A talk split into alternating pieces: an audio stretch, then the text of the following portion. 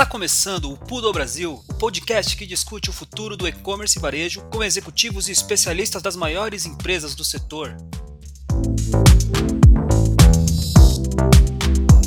Olá pessoal, aqui é o João Cristofolini, estamos começando mais um episódio do Pudo Brasil. No episódio de hoje eu tenho a presença ilustre do Rafael Mendes, que é fundador da Zaplog, que foi adquirida aí recentemente pela Via Varejo, pela, pela Via, mais recentemente. Rafael, muito obrigado, cara, por aceitar esse convite, bater esse papo com a gente, compartilhar um pouquinho dessa tua jornada no mundo da logística, né, desafios, problemas é, e também a tua visão aí de futuro. Obrigado, cara, pelo teu tempo. Valeu, João. Espero contribuir com, com todo mundo aqui.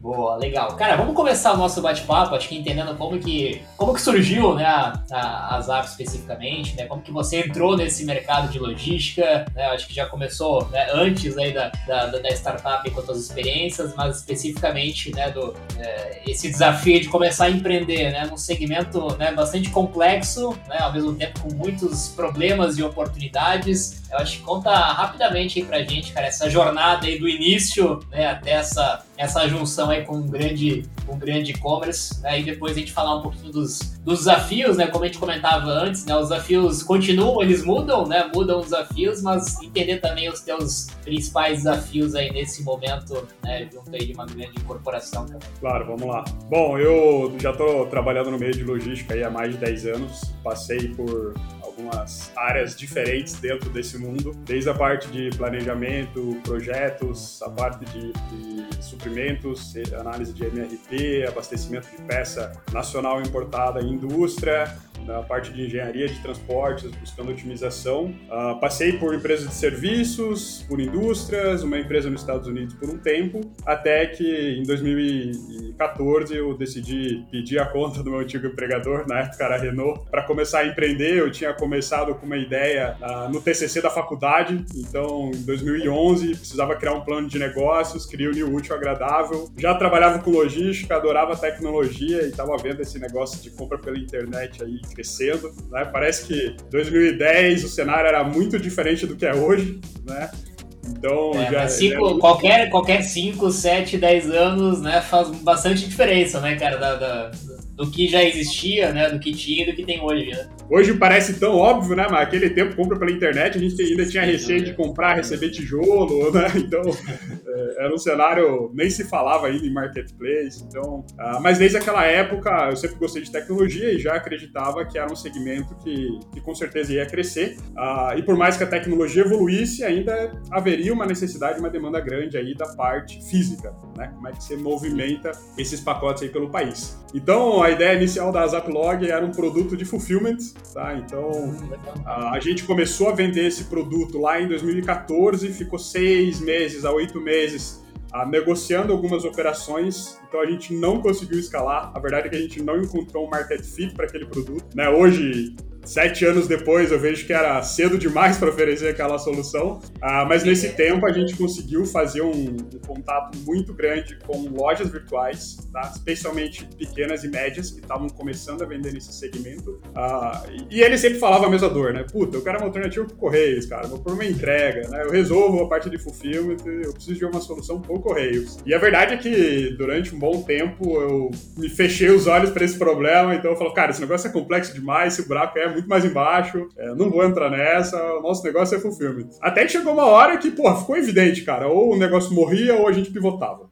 Né? Então, foi quando eu me aproximei aí do, do sindicato das transportadoras, comecei a participar da Câmara uh, de e-commerce. Uh, então, foi quando eu comecei a sentar na mesa para ouvir um pouco mais da visão dos transportadores. Né? Até então, eu ouvia muito a visão das lojas, a necessidade, o problema, é, mas ali eu comecei a ouvir o outro lado, porque para mim era um negócio muito esquisito você olhar para um país né, que tem mais de 110 mil transportadoras. E quando a gente fala de e-commerce, tem uma dependência tão grande do Correios. Né? Então, nessas conversas, eu fui podendo entender um pouco mais do porquê que a gente estava nesse cenário. E sentando na mesa com os donos das transportadoras, o que eu mais ouvi era, pô, geralmente eram pessoas até mais velhas, gerações mais antigas, né? Mercado fala, tradicional, né? Sempre é normal isso, né? Ouvir essas.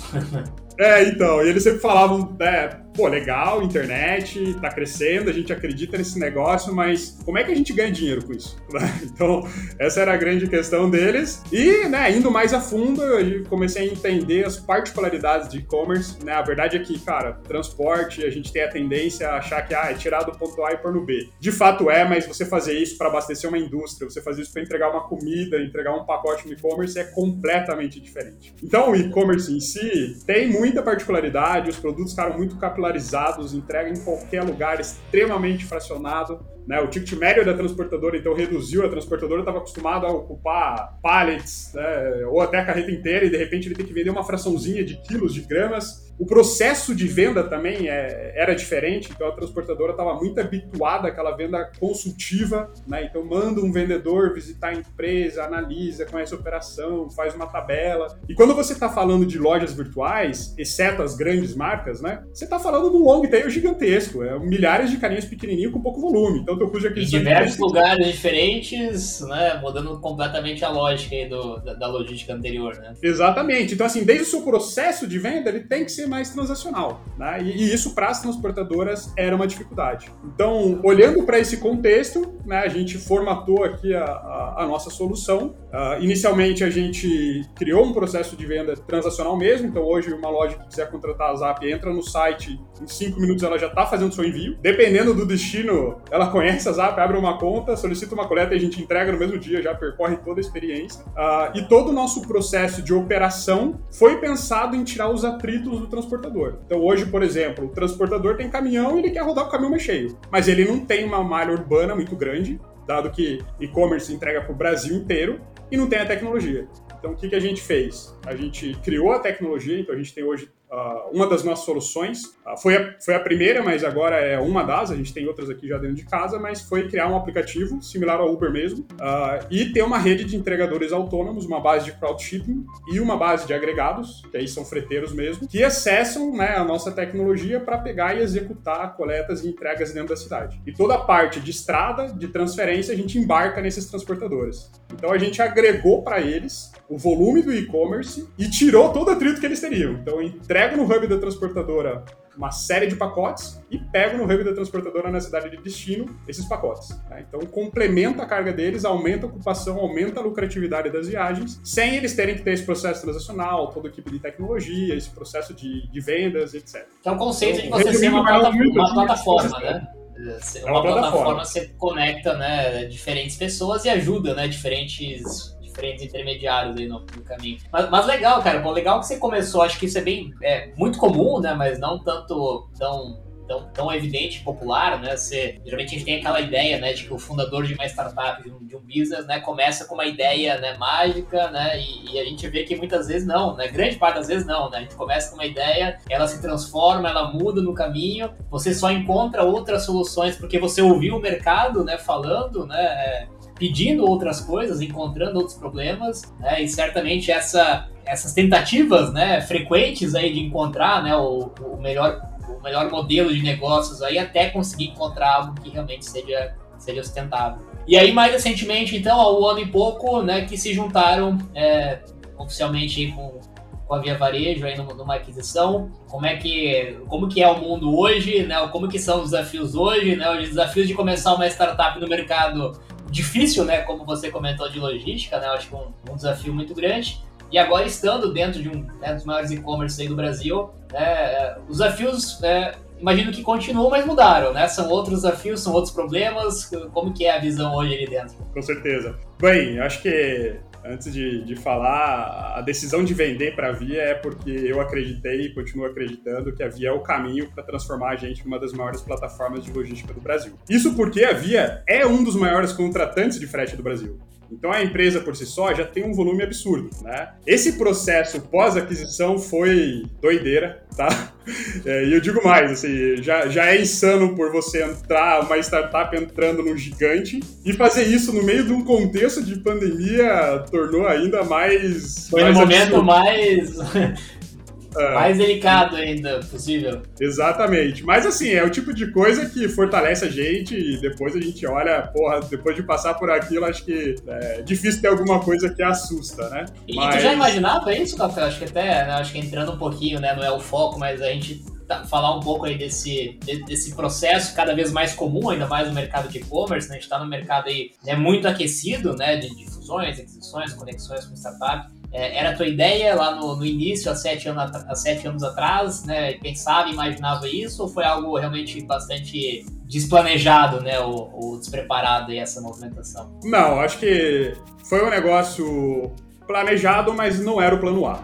Né? E à medida que as coisas foram acontecendo, a gente foi entendendo que, pô, esse é, passa a ser o movimento mais interessante para levar a nossa plataforma para o próximo, pro próximo estágio. Então, desde então, a gente sabia que existia a possibilidade, não era a principal, mas em dado momento passou a ser, e acho que foi a, a decisão é, até mais assertiva sobre isso, tá? Agora, imaginar como seria depois, eu tinha conversado com outras pessoas e o pessoal falou, cara, se prepara porque vai ser doido, né? Mas uma coisa é a gente falar, conversar, outra coisa é a gente é, sentir na pele depois, né? É sentir na pele, né? Mas, mas, cara, super positivo, né? Aquilo que a gente estava conversando um pouquinho antes aqui de, de, de iniciar a nossa conversa. Para trazer bem em termos práticos, antes da aquisição a gente discutia muito solução, muito problema e sempre vinha aquele ponto que ah, o problema é que a gente precisa ter mais volume. E depois da aquisição, a gente está discutindo a mesma coisa e a gente fala: o problema é que a gente tem muito volume. Então, é, começa a é claro que ter volume abre espaço para a gente fazer muita coisa. Então, por exemplo,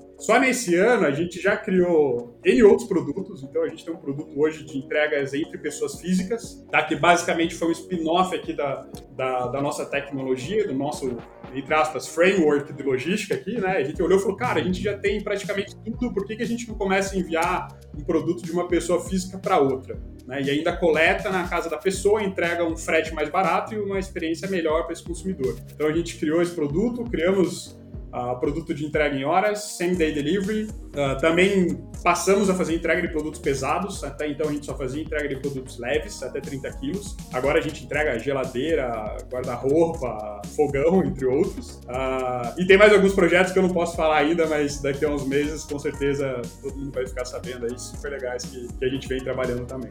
Legal. Cara, e a gente tentando, tentando explorar os assuntos aí de desafios logísticos, né, especificamente. É, há sete anos atrás, né? Obviamente que os desafios eram outros, né? Ou talvez não tinham tantas soluções, tantas plataformas, né? A gente viu aí nos últimos anos, principalmente, né, uma, uma quantidade muito grande de novas soluções, startups, plataformas, né, um investimento muito grande em logística, né, sendo visto como algo bastante estratégico, tanto para os grandes players, né, como no caso da Via e outros, e também startups, né, enfim, de fora ou daqui, surgindo e, e criando alternativas. Né? Óbvio que a gente tem um mercado muito grande, né, que cresce muito, com muito problema, com muito desafio ainda para ser é, resolvido, construído. Mas o que que, na tua visão hoje, né, são os grandes desafios né, de logística nesse momento para e-commerce? Né? A gente fala muito aqui nos nossos, nos nossos bate-papos sobre é, desafios de last mile, né, sucesso de entrega, desafios do first mile agora com esse né, novo mundo aí dos, dos marketplaces, pequenos sellers, desafios de reversa, é, o que que na tua visão aí são os grandes, né, os grandes desafios aí, as grandes dores aí do, do mercado de logística do e-commerce? Boa. Cara, eu acho que o mercado está mudando, estão surgindo novas necessidades. Quando a gente fala principalmente de marketplace, uh, acho que a bola da vez agora é o long tail, né? Como é que a gente opera para esses pequenininhos? Então, a gente já posso dizer assim que o mercado já se resolveu bem com aquelas coletas de grandes volumes, mas e aquelas lojinhas de rua que você coleta um, dois, cinco pacotinhos? Tem dia que nem tem coleta. Como é que a gente faz isso funcionar? Então, é, esse é um dos pontos que eu enxergo como um desafio. Uh, essa a questão da reversa também, né? Os consumidores estão cada vez mais exigentes, não só com a entrega, mas com a reversa do produto também, uma coleta mais rápida, ter mais informação. Uh, eu estava comentando numa matéria com o Estadão recente que uh, pouco tempo atrás, né, não estamos falando muito longe, a gente olhava o prazo de entrega em dias e agora a gente está falando de horas. Então, eu diria que essas são as principais uh, mudanças e necessidades em termos de logística, uh, e que, aí se a gente pensar que a tecnologia pode ajudar, né? E, e, eu vejo muito isso, por exemplo, a gente criou um algoritmo aqui nosso de roteirização, então, ah, pô, a gente teve que estudar conceitos de algoritmos genéticos, um negócio super complexo. Já existem roteirizadoras de mercado, mas quando a gente procurou algum que atendesse ao nosso segmento de logística, a gente não achou algum que atendesse exatamente às nossas demandas. Então a gente teve que criar. Então, assim, eu vejo que a, a tecnologia é um caminho para a gente resolver muito desses problemas, mas também tem seus desafios. Né? E um dos desafios que a gente ah, vivencia aqui é, é uh, contratar desenvolvedores, o mercado está super aquecido. Para todo mundo, né? Para todo mundo. Então, assim, a gente quer resolver esse problema de logística com tecnologia, mas ao mesmo tempo a gente precisa ter mão de obra para exercer. Então, eu já pego esse problema de tecnologia e coloco dentro ali da, da caixinha de logística, porque, querendo ou não, tá, tá muito tá correlacionado. Tá conectado, né, cara? Tá conectado. É, talvez antes não, não, não tinha essa conexão, hoje cada vez mais, né, é tanto a necessidade do profissional de logística, né, entender, né, de uma forma mais, mais global, inclusive esse mundo da tecnologia, até porque tudo, tudo passa, né, por ela, é, e, e, não por acaso, né, todo mundo que vende qualquer serviço de logística, né, e a gente já viveu muito isso, sabe dos desafios, né, das, das filas de integrações, né, mesmo que mesmo que o e-commerce, né, mesmo que né, algum, alguma, né, alguma empresa é, queira, né, ou saiba que tem um problema queira resolver, né, nem sempre consegue, né? Seja porque tem que desenvolver, seja porque tem que né, integrar, tem que colocar na fila de prioridades, né? Enfim, acho que talvez vocês devem ter vivido bastante, né? E acho que dentro da Via também, né, deve ter uma grande quantidade de problemas, desafios, projetos, né? E como priorizar, né? E como, como né, elencar as, as, as, mais importantes. Mas tem alguma, alguma solução, alguma dica aí nesse ponto, cara, que tu possa compartilhar nesse, nesse sentido aí de, de priorização, de, de, tecnologia, né? De elencar de fato, né? O que que o que, que vem primeiro, né, e como que a gente prioriza aí dentro de uma grande empresa, principalmente, que imagino que devam vir, né, necessidades e dores diversas, né, e no final das contas você tem que definir, né, o que, que é prioridade, né, o que a gente vai atacar primeiro e depois. Né. Claro.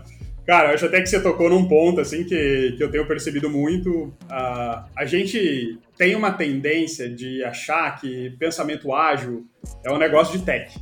Quando, na verdade, pensamento ágil tem que estar tá em todos os setores da empresa, principalmente quem trabalha em logística, tá? Então, não é porque a pessoa não precisa saber dos bits e bytes mas ela Sim. tem que ter um pensamento ágil. E o que, que é um pensamento ágil, né? É, primeiro, você, e aí pegando um pouco do, do, do, que eu vejo aqui no dia a dia, vem muita coisa, né? Pô, tem um monte de ideia, e daí o pessoal vê que a gente faz rápido, daí, nossa, começa a surgir muita coisa. vem mais ainda. Vem mais ainda, mas o, o que eu sinto falta é que as pessoas trazem muitas coisas para a gente fazer, muitas formas de fazer, muitas soluções, quando na verdade elas precisam trazer os problemas. Então, por exemplo, eu preciso disso a gente geralmente devolve a pergunta falando assim, o que que isso resolve? Por, por que que tu precisa disso, né? O que que... O que que isso resolve? Por que, que a gente faz isso? Porque quando a gente faz esse exercício, a gente consegue, primeiro, filtrar muita coisa. Tipo, tem coisas que, puta, porque é legal, porque seria bacana, seria nice to have. Ou também uh, consegue uh, achar outras formas de resolver aquele problema que muitas vezes são até mais interessantes. Muitas vezes não, aquilo que foi que trouxeram para nós é a melhor solução, mas a grande maioria das vezes a gente consegue pensar alguma coisa, às vezes até mais simples, mas que resolve aquele problema. O primeiro ponto que, que é, é, o desafio de é o desafio de dizer não também, né, para muitas coisas, né, conseguir eliminar, né, que, que todas as áreas. Com certeza. Para mim, assim, sintetizando, é, o profissional de logística tem que ter um pensamento ágil, tá? E para isso, ele precisa, antes de solicitar alguma coisa de tecnologia, ele precisa refletir sobre o que, que aquilo resolve. Então, primeiro ponto. O segundo ponto é que a, as empresas e as pessoas têm que estar mais preparadas ao erro. Né? Então a gente trabalha no modelo de fazer um produto mínimo viável, testar. E a gente testa o mais rápido possível. Porque se for falhar, falha mais rápido, a gente corrige mais rápido. E a gente o que é uma mentalidade, fazer... é uma mentalidade muito comum no universo de startups, mas ainda não é uma realidade nas grandes empresas, grandes corporações. Né? Exatamente. E a gente prefere desenvolver um pedacinho pequeno e testar, porque se tiver que corrigir, é um pedacinho desse tamanho, do que desenvolver um sistema inteiro e depois ter que corrigir um sistema desse tamanho. Então, só que isso tem que entrar na cabeça das pessoas. Então, é o mínimo viável, vai dar problema, a gente vai estar ali para resolver, mas é assim que a gente constrói um produto bom e no final do dia, mais rápido. Que é o grande desafio, né? Você tem que ser rápido, né? Porque se leva né, um ano, dois anos, né? Ou o mercado já foi, o problema já foi resolvido, ou outro concorrente já fez, né? Então você não tem como, não tem como esperar, né? Tanto tempo para conseguir validar, né? Uma hipótese, né? E não ir para campo o mais rápido possível. Cara, e, e, trazendo um assunto aí, um ponto que eu acho que é bem relevante, e acho que tem muito a ver com a Via também, com a Zap, né, é esse movimento omnichannel né, que nós estamos vivendo, né, e, e, transformando bastante a logística de uma forma geral, né, a gente está vendo cada vez mais, né, as lojas físicas, né, sendo, sendo um ativo aí bastante importante, estratégico para a logística, né, seja como ponto de retirada, seja como ponto de coleta, né, como ship from store, dark store, enfim, todo esse, todo esse contexto ecossistema omnichannel né, é, mudando bastante, sendo um foco muito grande de todas as empresas, acho que na Via é, é, não é diferente também. Você pode compartilhar, cara, com a gente sobre esse, sobre esse modelo omnichannel, né? O que está sendo feito, tendências, visões, né? E, e, como que está impactando na logística hoje, que talvez, né, há um tempo atrás não era, não, é, não era visto como tão estratégico, né? Pelo contrário, né? era visto como algo sem muita importância, inclusive, né? Com os e-commerces, né? Os players 100% online, principalmente. Bom, uh, acho que a gente pode falar que já é um movimento que já vinha acontecendo, mas que com a pandemia só acelerou. Uh, essa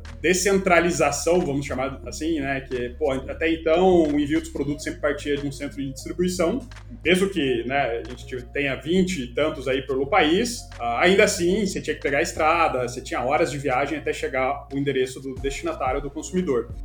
E, e, as empresas começaram a migrar para esse modelo do shipping from store, no qual o produto sai da mesma cidade ou da região metropolitana, uh, e o que a gente tem que fazer é meramente o last mile. Então acho que tem dois ganhos principais, né? Eu diria até que tem mais, mas tem dois que são principais. O primeiro é que existe um aproveitamento daquelas rotas que abastecem as lojas que saem do CD. Então isso é uma operação que já existe, já tem. E aproveita a própria estrutura e frota, né? Que é Exato. Então você faz um aproveitamento, em vez de você pagar esse mesmo deslocamento para uma transportadora fazer por fora, você coloca dentro da rota que você já tem, que tem um custo muito mais otimizado. Então você tem um ganho de custo. E o segundo ganho para o consumidor, porque o produto estando mais perto, ele chega mais perto para ele, tá? Então, uh, não foi só a Via, outras empresas também seguiram esse segmento. É uma vantagem para quem tem a estrutura física, né? Infelizmente, quem tem uh, um modelo mais puramente é, online está tendo que achar outros caminhos aí para implementar essa solução, mas quem tem essa estrutura, como é o caso da Via, a, a gente está se beneficiando. São mais de 500 lojas que operam como mini hubs, tá? E a gente faz same day delivery, então coleta o pedido, entrega na casa do cliente no mesmo dia e aquilo que eu falei, a gente está falando cada vez mais em horas, está criando soluções, pensando em coisas aqui para, pô, te entrega em uma hora, em meia hora, em duas horas, em três horas. Então, se não fosse esse, essa mudança para o Shipping from Store, a gente não conseguiria fazer, ofertar esse tipo de diferencial logístico. É claro que não quer dizer que acabou aqueles envios de CDs. Ainda existem, sim, envios de CD. Inclusive, a, a Zap hoje tem uma operação que coleta produtos em lojas e tem a operação que coleta os produtos em CDs também você tem mais opções, né? Acho que essa é a grande, a grande mudança, não depende de uma única, de uma única opção, né? E, e trazendo isso para a realidade do marketplace, né? Acho que até vi que, acho que você mesmo compartilhou aí no, no teu LinkedIn recentemente, acho que uma das iniciativas né, do, da Via e, e, do mercado em geral, também com, com o drop-off point, né, usando a loja como ponto de coleta aí de, de pequenos sellers, né, assim como o consumidor né, usa a loja para retirar, né, ou, ou você usa para enviar o pacote, é, agora, um, um, dos grandes desafios, como a gente comentava antes, né, essa descentralização de vários vendedores pequenos né, em lugares diferentes, você tem que fazer essa coleta né, individualmente na casa né, ou no local aí de, é, com poucos pacotes. Né, e agora a gente começa a ver o, o, modelo de coleta, sejam com lojas próprias, né, sejam com modelo de poodles ou outras né, alternativas. É, qual é a visão de vocês, o que, que já existe, né, o que, que não existe? Não sei se já já já está rodando essa operação aí dentro da Via, tem alguma coisa que você possa compartilhar, ou qual é a tua, tua visão aí sobre esse modelo, cara? É, eu acredito muito nesse modelo, a gente hoje já tem um diferencial em que a gente coleta em sellers independente do volume, tá? Então, nós hoje operamos em mais ou menos 500 cidades, são as 500 maiores cidades do país. Você coleta é, sem mínimo nenhum dos do sellers? Sem mínimo por quê? Aí é otimização. Então, a gente já viu, pô, tem um carro na rua, se eu traçar um raio volta do carro, eu sempre estou a um raio de 2, 3 quilômetros de uma loja, não tem problema. A gente tem um, um roteirizador, como eu disse, o algoritmo foi desenvolvido internamente. Então a gente já coleta esses pacotes e embarca na nossa malha. Tá? Porém, tem regiões em que a gente não tem coleta, né, cidades pequenas, ou a gente não tem volume, não é interessante para a gente nesse momento fazer coleta. Para esses casos, sim, a gente acredita muito nesse modelo de PUDO, e por dois caminhos. O primeiro é usar a nossa infraestrutura, ou seja, usar essas lojas que a gente dispõe dentro da Via, a gente tem mais de mil lojas, ah, a gente pode tanto transformar elas em agências, né, como se fossem agências de correios, ou a gente pode pegar parceiros e fazer o parcel shop mesmo, né, um centro conveniado lógico que atendendo a critérios mínimos aqui de requisitos, para que ele possa é, receber esse pedido e a gente poder fazer uma coleta nesse endereço, tá? A, a gente já tem um piloto rodando, uh, ainda são para os sellers mar aberto, que a gente chama aqui, que são os sellers que contratam a Zap, não são sellers que necessariamente vendam no marketplace da Via. É, mas sim, a gente já tem, então a, o seller já tem a opção de quero que colete no meu endereço ou prefiro postar em algum, algum lugar, a gente passa o endereço uh, e eles vão até esse local fazer a postagem. Então, esses uh, eles têm um sistema muito semelhante à agência mesmo, então o consumidor chega lá com código de rastreio, eles já puxam no sistema, faz a validação, confirmou a coleta, roteiriza, a gente já tem entregador passando para seguir com o fluxo do transporte. A tendência, imagino, que é que todas as lojas sejam habilitadas para isso e, eventualmente, até onde não tem loja, ter outras alternativas para que possam fazer essa, essa coleta também. Exatamente.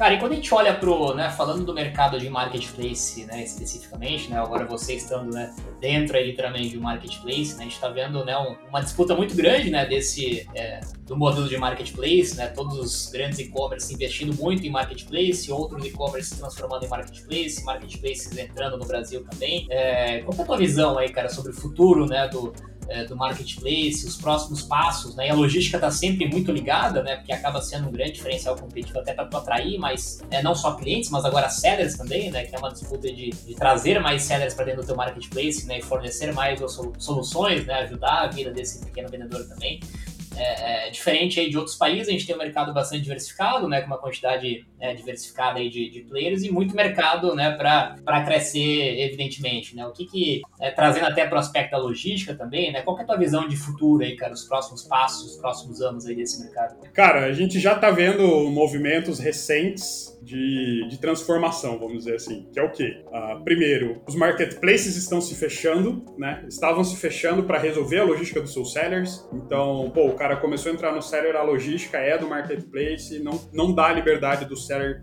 a escolher uma solução fora.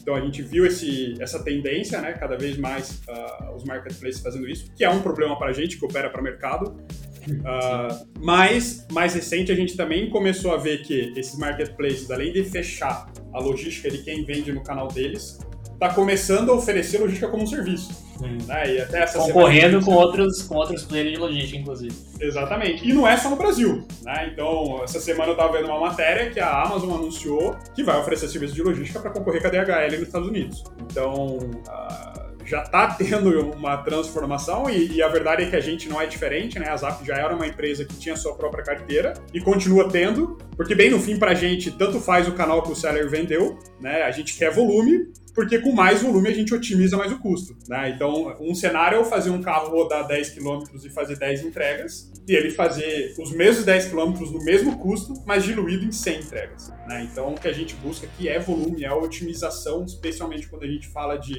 logística urbana, a palavra-chave para nós aqui é densidade, né? E a densidade a gente consegue com os nossos próprios volumes e com os volumes de quem está fora também. Sim. Então, dá para ver já esse movimento de outros né, grandes marketplaces, de novo, não só no Brasil, como fora também, é, buscando essa mesma, essa mesma estratégia. Legal, legal. E, e olhando para fora do Brasil, como você comentou, né, tem mais alguma coisa quando a gente olha aí, né, hoje todo mundo falando aí muito do mercado da China, da Ásia, né, mercado americano também, obviamente sempre com, com as suas referências, né, tem alguma coisa que você olha para fora, né, pô, isso já é uma realidade, né, enfim, outros países, quando a gente fala de logística para e-commerce, né, e aqui ainda não é uma realidade, né, o que talvez né, devam ser as próximas grandes tendências aqui do mercado, olhando né, o que já aconteceu fora, principalmente? Cara, eu vejo muita coisa, é, muitas assim me parecem muito uma ação de marketing para gerar buzz. Mas eu vejo que às vezes a gente fica tão focado numa coisa tão distante, quando na realidade a gente tem inovação que que está no nosso alcance, que está na nossa cara e que a gente ainda tem muito espaço para evoluir. Então, vou dar um exemplo comparativo aqui. Pô, a gente muito problema básico ainda, né, cara, para resolver, né? Pois é. Simples, Pô, ah, nossa, entrega de drone, armazém voador. Sim. Sim. Né, anticipator shipping, pô, beleza, mas cara, a gente aqui ainda pode melhorar a experiência do nosso consumidor. Nem fez o básico ainda da melhor forma possível. Consegue trabalhar o prazo melhor e agora falando aqui principalmente do nosso modelo, que envolve crowd shipping e, e, acaba afetando todos os aplicativos de mobilidade, é o nosso custo de combustível, tá muito caro. Então, pô, carro elétrico é um negócio que a gente entende que, pô, não, não é nada mirabolante, já existe, já tá rodando, Sim. e que tem um poder de transformação gigantesco no nosso mercado. Né? A gente fez alguns testes, nós temos uma frota de, carros elétricos em São Paulo, e, e a redução é, é absurda. Né? É claro que ainda não tá escalável, né? Porque, o, inclusive, porque o mercado automotivo também está se transformando, então esse modelo de comprar carro talvez já não vá mais se sustentar, a gente passa para um modelo de locação, mas para o modelo de locação, hoje a gente está na mão da, das locadoras e as locadoras precisam comprar um carro elétrico que tem um valor de aquisição muito alto. Uh, então, assim, ainda, infelizmente, não, não é. Não é financeiramente viável e escalável, né? Não é escalável ainda, mas é o tipo de coisa que seria uma transformação absurda, dado que o maior custo hoje, do, quando a gente fala de logística urbana, está no combustível. Né? Então, óbvio que tem o custo da locação, mas depois dela, o custo do combustível é super alto. Então, inclusive, dessas últimas semanas são muitas matérias aí falando sobre as dificuldades que outros aplicativos de mobilidade aí também estão sofrendo por conta uh, do custo do combustível. Então, eu acho assim, a gente olha muito essas coisas para fora, mas, cara, a gente ainda tem muita coisa ali da né, o feijão com arroz aqui que a gente ainda precisa fazer antes de pensar uh, em trazer trazer coisa nova para cá. Tá? Claro que não impede que a gente pense em novas soluções, que a gente aplique novas tecnologias aqui no dia a dia.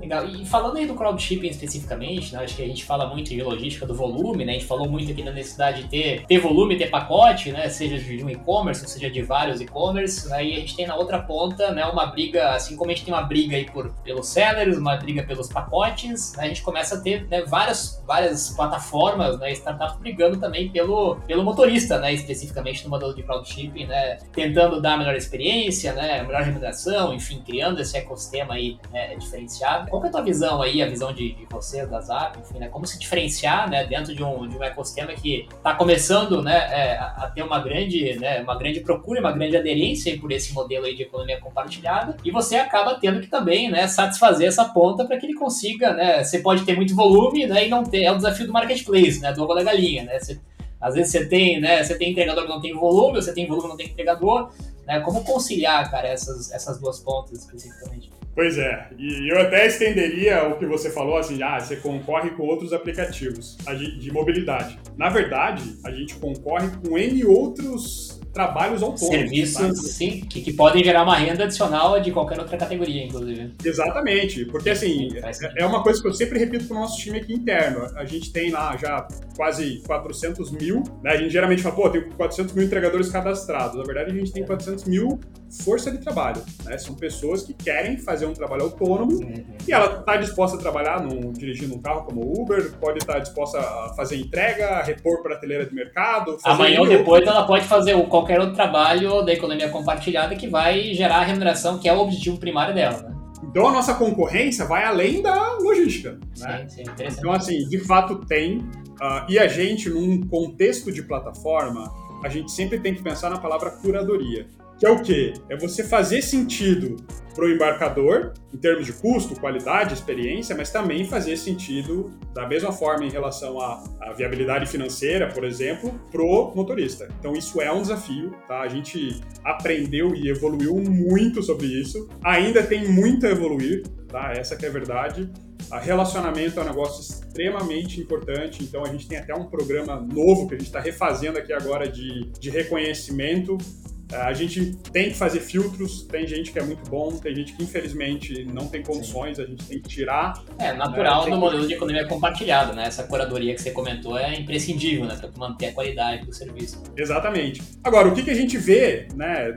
A nossa vantagem em relação às outras atividades. O, o nosso modelo permite uma remuneração diferenciada. Então, por exemplo, o motorista hoje que trabalha com a Zap, ele já consegue ver o que ele vai ganhar ao longo de duas horas, três horas, oito horas, por exemplo. Ele já sai de casa sabendo os ganhos que ele tem no dia. Tá? E ele pode, ele tem a opção, ele não aceita uma corrida atrás da outra, ele aceita um roteiro inteiro, né? E ele pode pegar desde um roteiro pequeno até um roteiro que ele vai ficar o dia inteiro trabalhando. Ele já tem uma previsibilidade muito maior do que, que do que, que ele vai ter, tanto de trabalho como de receita também. Exatamente. Então esse é um diferencial. Outro diferencial que a gente vê em relação a outros aplicativos de mobilidade é a questão da segurança. Né? Tem muita gente que não se sente confortável em ter que ir até o endereço de uma pessoa sem saber exatamente onde é que é, ou carregar uma pessoa dentro do seu carro. No nosso caso aqui, né, tá carregando caixas, então Sim. as pessoas se sentem mais seguras com, com essa atividade. Tá? Então eu diria assim, essas são hoje as nossas principais vantagens em relação a outros apps de mobilidade. Tá? Mas sem dúvida, relacionamento é um negócio super importante que a gente está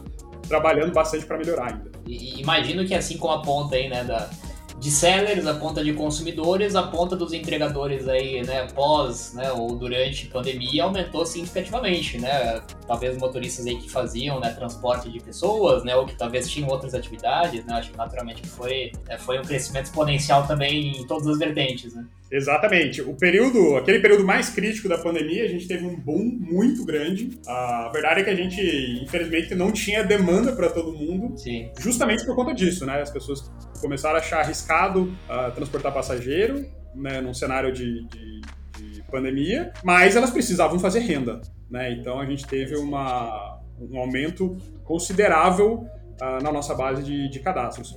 Agora, a gente também tem desafios que aí são os desafios geográficos, tá? Quando você opera em 500 regiões num país do tamanho do Brasil, cara, um cenário é São Paulo, outra coisa é a escada no interior de Pernambuco. Tá? Você então, por exemplo, a quantidade e qualidade nessas regiões bastante remotas, né? é muito diferente, cara. Então, às vezes, você precisa de um carro de passeio numa cidadezinha do interior de Pernambuco. Cara, não tem. Lá as pessoas andam de moto, de bike. Então, aliás, essa foi uma mudança que a gente teve que fazer. A gente começou a liberar bike na, na plataforma. Tem, outro, tem outros libera... aí também. A gente hoje tem bike, moto, carro de passeio, utilitário e caminhão. E tem uma motinha com uma carroceria também. A gente tem, acho que são oito motinhas rodando em São Paulo, tá? O, o modal ah, aberto, então... acho que é, é um modal aí que faz sentido, que é uma, né, a gente está vendo aí o um modal aí de seja retirar na loja, entregar aí num, num, raio próximo da, da casa do cliente, ou não é algo pelo, pelo histórico de vocês aí que vem se mostrando factível e... A pé? Isso. Olha, falando da nossa realidade hoje, ainda não. Tá. Por quê? Você pode falar assim, ah, mas cidadezinha é pequena, né? Geralmente o polígono da cidade é pequeno. Só que geralmente a gente atende um raio de várias cidades nos entornos. Então, a pé ainda não é. Mas, como eu falei, quando você vai pra cidade muito pequena, cara, moto é um negócio absurdo, é difícil conseguir a pessoa com carro. Então, é uma realidade. Você tem a particularidade de cada região, você tem que se customizar e adaptar. É quase em outro país, literalmente, né, cara? É quase como fazer uma internacionalização aí do teu business para regiões completamente diferentes. Isso e outra coisa, tá? Quando você analisa território mesmo, geografia, pô, você pega regiões como, por exemplo, Florianópolis, que é uma ilha e, e, você tem basicamente o meio inteiro da ilha morro, então assim, a tua densidade é super baixa, as entregas são super distantes, os roteiros são longos. Então, inclusive, uma coisa que a gente faz aqui para manter a base, de um lado a gente calcula o custo, do outro lado a gente calcula o preço. Tá? Então, por quê?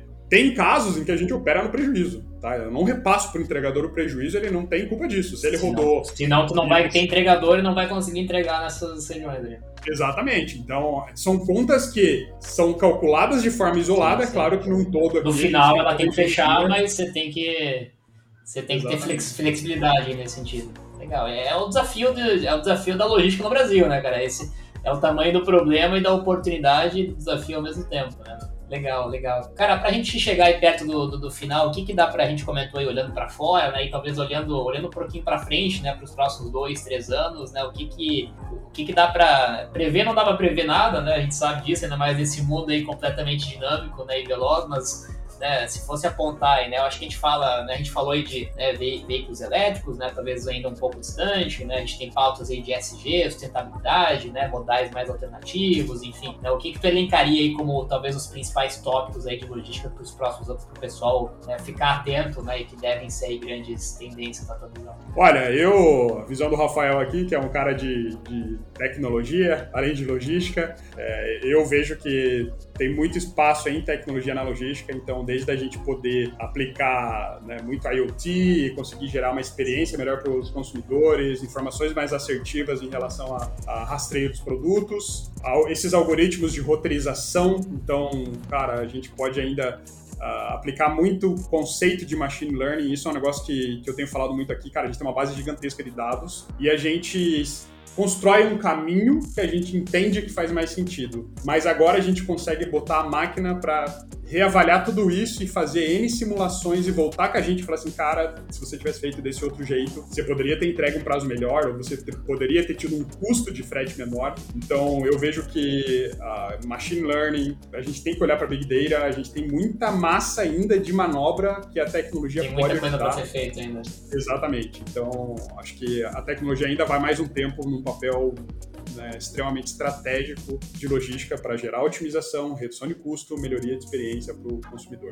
Boa. Rafael, para a gente fechar aqui o nosso bate-papo, cara, dá para ficar bastante tempo aí, tem muita coisa para contar, sempre, sempre muito rico a gente ouvir aí, principalmente outros empreendedores dentro desse mercado, mas para a gente fechar aí o nosso tempo também já se esgotando, é, cara, é, queria entender como, duas perguntas, a primeira, como se manter atualizado, né, nesse mercado bastante dinâmico, que você tem aí, né, se tem algum ritual aí que você costuma né, acompanhar, livro, podcast, site, notícias, algum outro, né, alguma referência especificamente do teu lado, seja tecnologia, né, logística e-commerce, é, e também se tem aí né, rituais aptos para manter equilíbrio, né, ainda mais nesse mercado completamente dinâmico, né, de corpo, mente, né, enfim, equilíbrio de saúde física emocional, né, se tem alguma alguma prática como empreendedor, como gestor, né, que você vem adotando aí para conseguir conciliar né, todos os desafios ao mesmo tempo? Olha, eu, eu vou dizer para você que eu, eu tinha bem definido.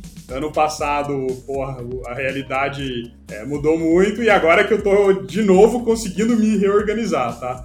Mas eu particularmente sou uma pessoa que gosto muito de ler.